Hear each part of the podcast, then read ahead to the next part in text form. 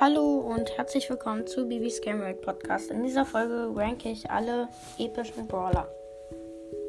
Ja, es gibt jetzt mittlerweile schon acht und auf dem letzten Platz befindet sich Guam. Also, es kann auch sein, dass ich Guam unterschätze, aber so krank OP ist er jetzt halt nicht. Er macht wenig Schaden, er trifft nicht so einfach.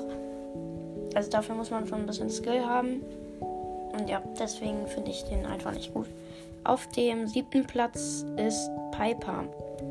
Piper, ja, pf, eigentlich wie bei Grom. Sie macht eigentlich sogar richtig, richtig viel Schaden. Aber man muss halt gut mit ihr aimen können. Und das kann ich zum Beispiel jetzt nicht so gut. Und deswegen auf Platz 7. Auf Platz 6 ist B macht auch sehr, sehr viel Schaden. Ihre Gadgets sind ziemlich gut, aber auch nicht, also sie ist im Großen und Ganzen nicht so stark. Auf dem Platz Vorbi, auf dem fünften, ja, auf dem fünften ist Pam. Pams Gadget ist ultra OP, also da, wo sie den Gegnern Muni Munition klauen kann. Das kann manchmal echt nützlich sein und dadurch kann sie auch zum Beispiel gegen Shelly oder so im Nahkampf gewinnen wenn Shelly nicht die Ulti hat. Und ja, auf dem vierten Platz ist Frank.